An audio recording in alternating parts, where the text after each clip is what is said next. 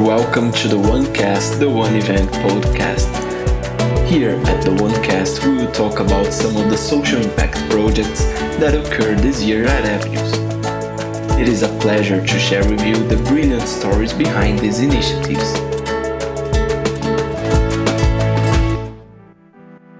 Besides being a symbol used at the end of the sentences, period is the bleeding from a wound that happens once a month when a person who menstruates is not pregnant. However, it is also the name of a project created by 12th grade students who wanted to promote a discussion about gender inequality and access to female health information beyond the school's borders. To talk a little bit about the Period project, today we have two members of this impactful initiative as our guests. Martina Arantes and Catarina Laufer, both of them 12th grade students. To host this conversation, we have the presence of Silvia Guimarães, Director of Community Engagement. Hello, Katarina. Hello, Martina. Welcome to the OneCast. Very nice to have you here.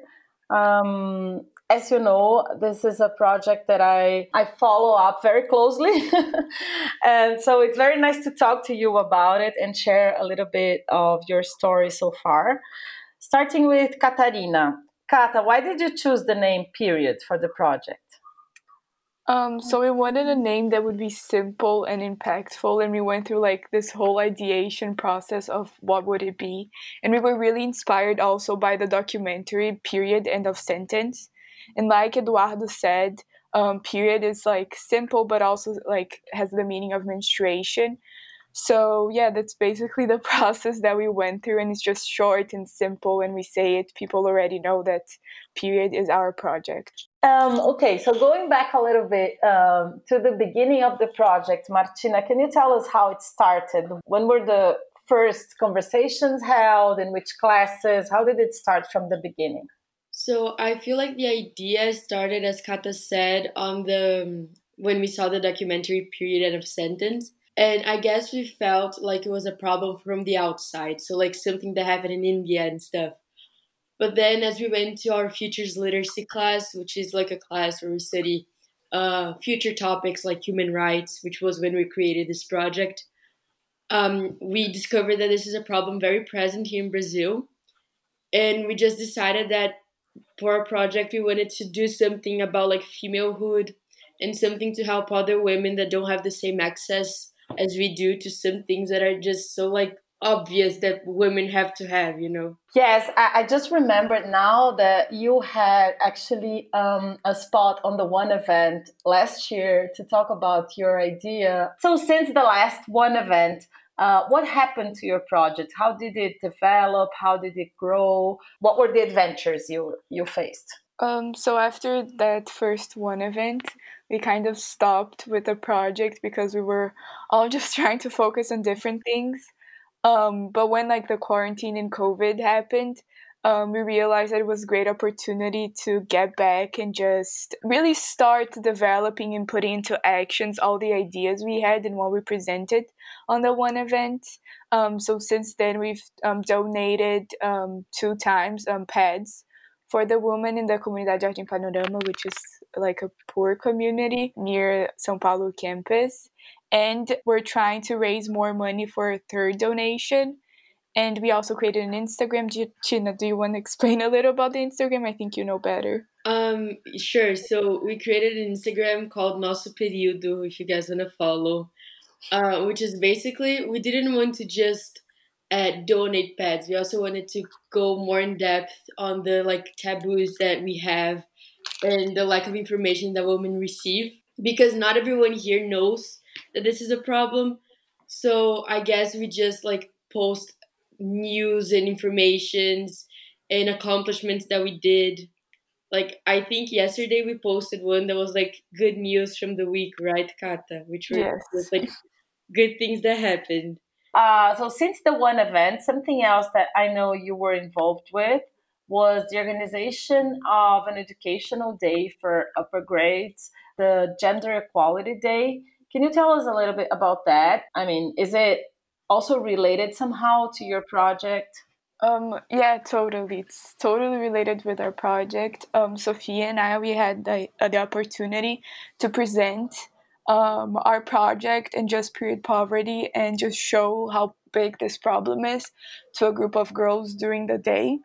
So we just wanted to show how it's related to empowerment and feminism, freedom, and all of that. So it was a really, really nice day to just present and show this problem that a lot of people think that it's given, like the pads and tampons, and it's not. And and why, uh, Martina? Tell us a little bit about why you think gender um, topics are important to be discussed. What do you see there um, that people should know about? I feel like gender topics are an issue. Like it was brought to attention about this whole like gender inequality in the beginning of the feminist movement, which was basically like a century ago. It's like very new to us and it's not something that, for example, we learn in classrooms. At least here in Brazil, we I never had a class on feminist history, or I never had a class on the topics that feminism discusses. It's more something that we learn from people that we know talking about it and stuff. So I guess it's really important for us to have a day in classes, just like clearing the air, you know, because not a lot of people know the things. They only know what they heard about it and stuff. Uh, so I, I feel like it's really important for people to know things. Like, I don't know, I taught feminist history on that day with Mr. Cantor, and a lot of people had no idea about the different waves and what we accomplished. Like, people just thought we were stuck in the second wave. Yeah, I feel like that's something that people should know more about so we can discuss more.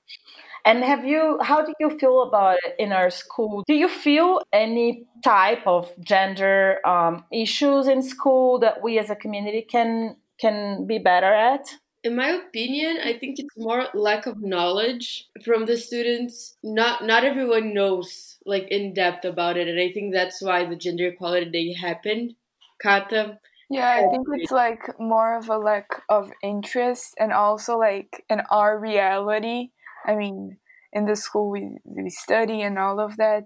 I don't know, people think that just because we study an aven- avenues and all of that, we don't have like gender issues and difference, like, I don't know, wage gap and all of that. So I think it's more of a lack of interest in the student body. But after the Gender Equality Day, we saw a lot of people like rethinking what they used to think before and their their values so that was really nice yeah and going back to period now um, i know you mentioned the distributions and uh, with your second distribution there was also a pamphlet. What what was it about? Um, do you want to tell us a little bit about that? Um, yeah so the pamphlet was about um, violence against women because while we were talking to um, coletivo pano which um, is a group of women that has been helping us with the donations and all of that. Um, they said that they see a lot of problems related to the, this issue, and we just wanted to give women more information of how violence can look like,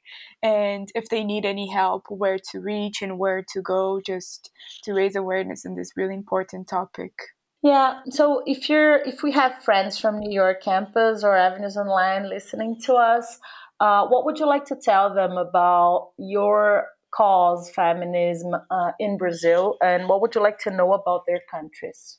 I feel like different from like the United States, since it was like, for example, they had the feminist movement very like there, or for example, the segregation. They have these issues like human rights issues. Like they they went through the phase of like acknowledging that the thing is there. In Brazil, not everyone has gone through that so I feel like it's much different that in the United States, I feel like they just don't want to act on it. And here in Brazil, they don't feel the need to do so. They don't understand why it's important for, for example, women to have tampons, you know? Like, why should they have tampons for free? So I feel like that's something to think about. Okay, girls. Now, before we go, uh, do you want to leave any contact for uh, people who are listening to us and who would like to support your effort? How can they reach out? Yes, they can follow us on Instagram. We um been posting a lot there. Is at nosso período. There we have our crowdfunding page and some information about the project, pictures about our donation is like the main social media. I mean, we use. Are you fundraising now? Um, yes. Yes.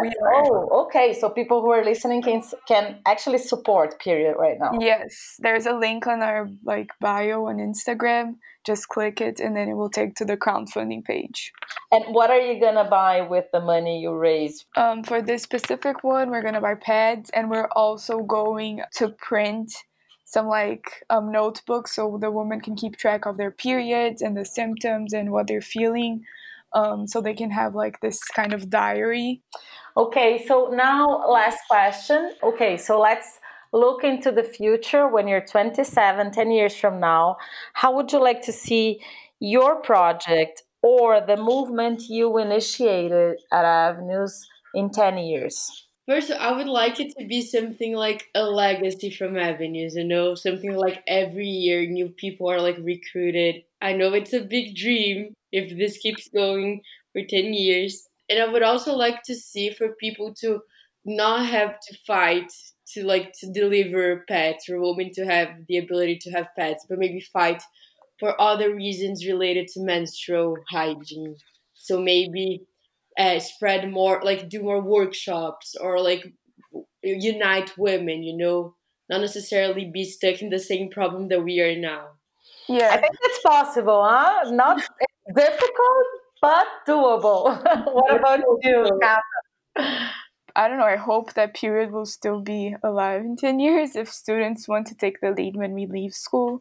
But also, just like having the feminist movement. We have um, the Fight Club for Gender Equality club at school. So just keeping the conversation going and having students interested, I would be just happy with that. So like students organizing a gender equality day and just bringing more and more of this topic into the classroom. And speaking about that, if lower grade students or other students are interested in joining you, are you open to volunteers or to members? Um, can they just reach out to you? Um, yeah, from 6th to 12th grade, they can just reach out to the Fight Club and period. Yeah, anyone can reach out and just, and then we'll see how it goes. Great. We're open for new members, guys. You are? For yeah, next year. For next year for next year. Wow, that's a huge opportunity. I, I wish I was studying at Avenues in 2021 to join period. anyway, thank you so much for being with us in the one cast. Girls, is there, is there any last message you would like to leave? No, it was great, the conversation. Thank you for having us. Yeah. yeah, unfortunately, Sophia who is also a founder of Period, couldn't join us today. But um, I'm really proud of uh, following your journey through avenues as you grow older uh, and each day more conscious of your causes and the reasons why you're fighting for. And so, thank you so much. Thank you. Thank you.